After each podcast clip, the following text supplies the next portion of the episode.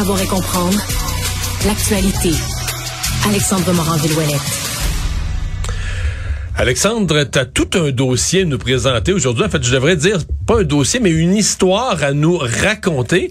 Et, je vais l'introduire en disant ce qui est un petit peu curieux, délicat à la fois, c'est que c'est une histoire du système de santé, mais vécue par une personne qui travaille dans le réseau et qui a eu un accident. Oui, puis qui se retrouve à être lui-même patient. Puis dans ce cas-ci, évidemment, il m'a demandé l'anonymat là, pour, par peur de représailles ou quoi que ce soit quand on travaille dans le réseau de la santé. C'est souvent, bien évidemment, difficile de le critiquer. Mais il a quand même senti le besoin de le raconter publiquement pour dire, j'ai beau travailler dans le réseau de la santé, pour les patients, faut que ça change. Ça n'a pas de bon sens ce qu'on vit. De ce qu'il m'a raconté, là, lui-même n'est pas un plaignard, puis il n'y a pas une blessure qui est extrêmement grave qui nécessiterait là, des soins d'urgence puis il en est bien ben, conscient. Quand même. Ouais, c'est puis il dit que c'est à la suite d'avoir rencontré quelqu'un qui dans le réseau de la santé lui-même lui a dit "Hey, ton histoire ça a pas de bon sens, faudrait que tu fasses quelque chose avec ça." Qui a décidé de me contacter et au départ lui subit une blessure au visage, euh, reçoit un coup puis ça ça effectue plusieurs fractures qu'il a dans le visage, ce qui fait qu'il y a une espèce de de trou si on veut sur le côté du visage. Sur le côté du visage. Visible. Ouais, oh, oui, c'est visible, il y a comme comme une poque sur une voiture, Mario, là, ni plus ni moins. Là. Il y a comme un trou dans le visage. Là. Et donc, par la suite, ben, donc c'est un os, un os, un cartilage qui est renfoncé, puis ça se répare. Ouais, exactement, ça se répare. Mais l'important, c'est de faire vite, Mario, dans ces cas-ci, parce que si on se dépêche pas, il y a un délai dans lequel il faut, faut faire ça, parce que sinon l'os ressoude en place. Puis après ça, c'est beaucoup il plus ressoude avec le trou. Il va ressouder avec le trou. Et là, ben, il attend sa chirurgie qui doit venir. Je rappelle, c'est un travailleur de la santé, il connaît bien le milieu, mais se retrouve dans la position de Je vous laisse écouter son témoignage où il nous raconte ben, les premiers jours là, de son calvaire qui ne faisait que commencer. J'ai eu une fracture du visage qui est apparente au niveau de la pommette. Et euh, je me suis présenté à l'urgence suite à ça. On m'a dit, on m'a fait un scan, on m'a dit que j'avais bel et bien une fracture à trois endroits et qu'on nécessitait de faire une chirurgie pour euh, réparer le tout. Une chirurgie qui est sous anesthésie générale. On m'a dit euh, d'être à jeun le lendemain parce que c'est possible que j'étais que je serais appelé. Donc, j'ai été à jeun le lendemain. On a finalement, on m'a appelé. Euh, j'ai été à jeun à 8 heures le matin jusqu'à 15h30 dans la journée. Pas, le droit de boire de l'eau ni de manger. Puis, on m'a dit à ce moment-là que la chirurgie serait pas aujourd'hui. Fait que j'ai recommencé le même processus le lendemain. Je pouvais manger. Puis, à partir de 8 heures le lendemain matin, je devais être à jeun. Évidemment, moi, j'attendais la chirurgie, donc j'ai pas pu euh, travailler à ce moment-là. Donc, mes occupations et les personnes que je devais soigner n'ont pas pu l'être non plus. Euh, le lendemain, le processus qui recommence, j'ai dû attendre jusqu'à 8h30 le soir avant qu'on me dise que ça n'aurait pas lieu cette journée-là. On recommence le même processus le lendemain. J'ai attendu jusqu'à 9h le soir où est-ce qu'on m'a dit que la chirurgie n'aurait pas lieu cette journée-là. Euh, ensuite de ça, on m'a dit bon ben c'est ça serait peu probable que les chirurgies aient lieu dans le jour. Euh, ça serait à partir de 5 heures de l'après-midi. Fait qu'il fallait quand même que je sois à le matin, mais j'ai pu aller euh, travailler par la suite. Euh, fait que, encore une fois, j'ai entendu jusqu'à 9 heures, on m'a dit que la chirurgie n'aurait pas lieu. Et la journée d'après, même chose. Fait que ça faisait cinq jours qu'on me disait que la chirurgie allait avoir lieu le lendemain. Et finalement, c'est pas le cas. Il y a d'autres chirurgies plus importantes et ça pouvait pas finir trop tard non plus. Alors, à ce moment-là, Donc là, j'ai perdu le compte. Combien de jours? Parce que dans certains cas, c'est des jeunes là, quasiment de 20 heures. Quand tu jeûnes jusqu'à 8-9 heures le soir, là. Oui, c'est extrêmement long. Là, ça fait 5 jours. Là. On finit par perdre le compte, mais 5 jours durant. Il a jeûné tous les, à partir de minuit tous les jours? Oui, à partir de minuit tous les jours, il jeûnait là, jusqu'à ce que, donc de 8 heures le matin, il n'avait pas mangé ils attendaient toute la journée, arrivaient souvent 8 h 9 h le soir jusqu'à ce qu'on lui dise ah finalement il était annulé, il passait pas. Il était annulé, il passait pas. Donc c'est un peu euh, il finissait par manger là, le soir, pouvait un peu manger au moins, mais après ça il fallait qu'il recommence parce que le lendemain on lui disait ben là c'est sûrement demain que vous allez avoir votre chirurgie. Là c'est sûrement demain, puis c'est sûrement demain.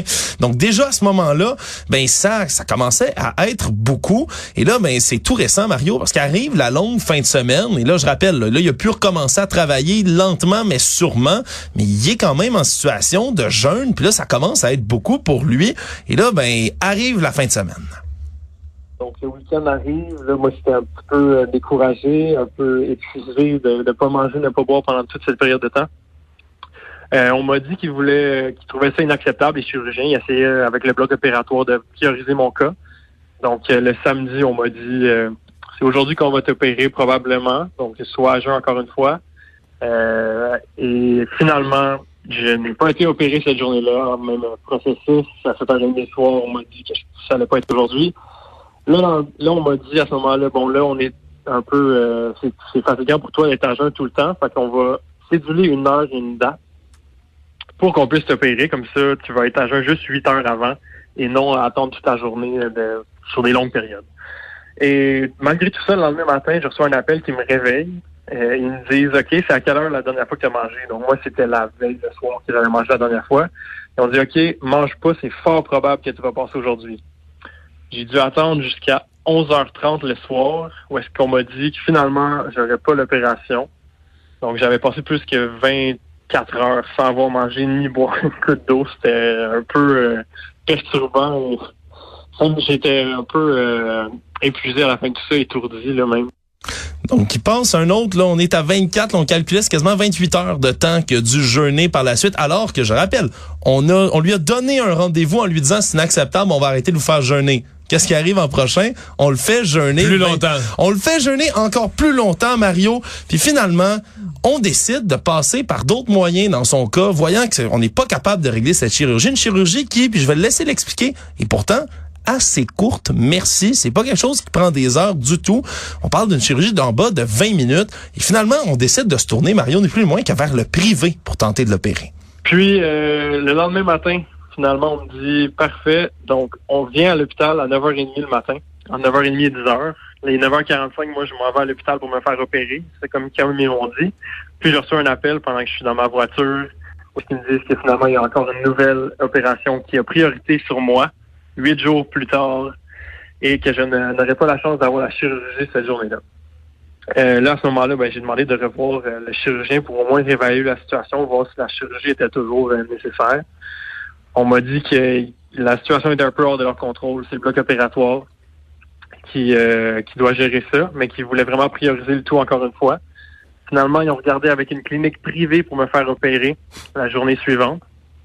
le matin, ils m'ont dit qu'il y avait deux cas à l'horaire et que normalement il pourrait me, faire passer parce que je l'ai pas dit encore, mais c'est une chirurgie qui dure euh, un nombre de 12 euh, de 15 minutes. C'est vraiment pas très long à faire.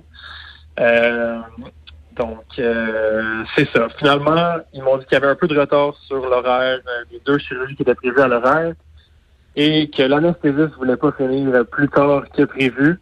Donc il finissait à 15 heures la journée cette journée-là. Donc j'ai pas eu pu avoir l'opération.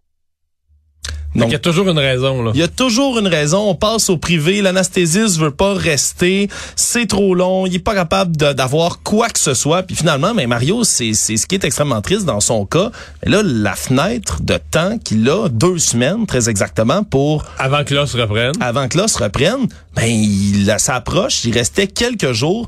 Puis là, à ce moment-là, ce travailleur de la santé-là est tellement tanné d'avoir à jeûner, puis à jeûner, puis à jeûner, puis à se déplacer, puis à annuler. On rappellera, là, il annule de l'emploi, du travail pour se rendre là. Lui-même doit avoir, à ce moment-là, prendre soin de personnes dans le système de santé. Et là, ben, est épuisé de la situation, puis finalement, ben, arrive à, une conclusion qui est moins que souhaitable. C'est à ce moment-là que j'ai dit, bon, là, je suis euh, un peu tanné de ne pas manger euh, toutes ces journées, d'avoir manqué du travail. Puis, euh, je vais retourner au travail sans avoir vu la chirurgie, puis avoir un impact au niveau esthétique. Pour euh, le restant de mes jours, dans le fond, on avait deux semaines avant de deux semaines d'ouverture pour faire l'opération avant que l'os soit trop guéri puis qu'on puisse pas euh, l'effectuer. quatre jours avant que, la fin de cette durée-là, j'ai décidé de. Euh, on dirait que j'ai eu beaucoup de faux espoirs, puis à chaque fois, on me dit que je me ferais pas opérer de toute façon. Fait que j'ai vraiment aucun espoir dans les quatre prochains jours. De toute façon, même si je jeûnais toute la journée, je pense pas que j'aurais l'opération, peu importe. Donc, il a vraiment décidé d'abandonner Mario à ce point-là. Puis c'est euh, c'est quand même spécial pour une chirurgie là, de 15 minutes. On n'était pas capable de trouver un moment là nulle part. Puis on, on se comprend que c'est pas prioritaire. Ça raconte bien. sais, on, ça raconte bien les difficultés à se faire soigner dans le système de santé, à avoir des chirurgies électives. Puis là, on, parce que on, on se dit, ok, là, on a affaire à quelqu'un qui est de l'intérieur du réseau qui a une chirurgie très brève, là, très courte. C'est pas, pas quatre heures sur la table d'opération. C'est, très brève. Euh, puis il vit ça. Fait que là, après ça, tu penses à tous les autres. Là. Tu penses à tous ceux qui attendent à côté du téléphone, qui attendent l'opération. Euh, il y a beaucoup d'autres gens là, dont l'opération est annulée. Mais ça, c'est certain que ça raconte quelque chose. On, on sait jamais trop ce que ça raconte quelque chose sur notre système qui est débordé. Oui, pour une partie. Mais est-ce que ça raconte aussi quelque chose sur notre système qui est inefficace? Ah là, on pourrait faire une chirurgie de plus, une petite de 15 minutes. Ah ouais, mais là, moi, j'ai le break. Ouais, mais après mon break, un qui finisse. Nicole a fini à 4 heures, 4 heures moins quart, quand ça est parti, le temps de la convention collective prévoit que... Fait que finalement, que sur une journée, t'es pas en mode on, on, travaille, on se dépêche, on passe le plus de cas possible. Tout est prétexte à dire ah ben là, ouais, on peut pas commencer une autre chirurgie parce que là il est 3h15 à partir de 3h30 là, puis là, on veut pas payer du temps supplémentaire à l'autre. L'autre lui, lui sa convention, c'est pas la même convention c'est c'est tout ça là, qui fait que ça fonctionne plus. Oui. Euh, Puis là, ben, est-ce que est-ce que la réforme de Christian Dubé qui doit créer de la flexibilité, de la souplesse et l'efficacité a une chance de réussite? Sincèrement, je ne sais plus pas tout. Oui, puis ce qui va être difficile après ça, ben c'est que lui doit vivre avec, même si on s'entend, il est pas, euh, il a pas perdu un œil dans ce cas-ci, mais il y a quand même un trou dans, il y a un trou dans, dans le côté du visage. Et puis ça va rester tout ça, Mario. C'est pas parce que là, s'il devait avoir une chirurgie après, c'est toujours possible, mais il faut recasser. C'est beaucoup plus lourd. Là, ah, c'est beaucoup plus lourd. Faudrait passer. Il m'expliquait par son scalp ou quelque chose du genre, devoir enlever des cheveux. Ah, c'est vraiment une, une, chirurgie qui deviendrait extrêmement lourde, Mario. Puis lui, qui vit ça de l'intérieur, qui est habitué de voir justement le, les patients œuvrer dans le système de santé, mais eu vraiment un aperçu de l'intérieur. Puis voici ce que ça lui laisse comme impression. Euh, moi, en fait, c'est vraiment pas fâché contre l'équipe de chirurgiens. Ils étaient vraiment génial. Ils ont vraiment travaillé fort pour moi. Euh, ils ont voulu faire valoir leur point au niveau du bloc opératoire. Donc, tout le monde a fait son travail correctement. Mais c'est vraiment le système euh, qui est problématique. Euh, il manque un peu aussi d'imputabilité. Il y a comme personne qui est tenu responsable de la situation, il a personne qui est en contrôle finalement. c'est un peu comme l'article de David Fortin qui est sorti il y a quelques jours, j'ai lu. Euh, puis également aussi, je, je, c'est une des premières fois que j'avais à vivre l'expérience patient, puis même si je suis dans le domaine de la santé, il n'y a pas de passe-droit, puis on voit que moi, ayant des connaissances par rapport à la situation, je, je peux rationaliser tout ça, mais étant quelqu'un qui a aucune idée de ce qui se passe, là, je peux comprendre que les patients sont tout à fait euh, décontenancés, puis dépassés des événements, puis aussi découragés du système de santé qui est vraiment dans un état euh, complexe.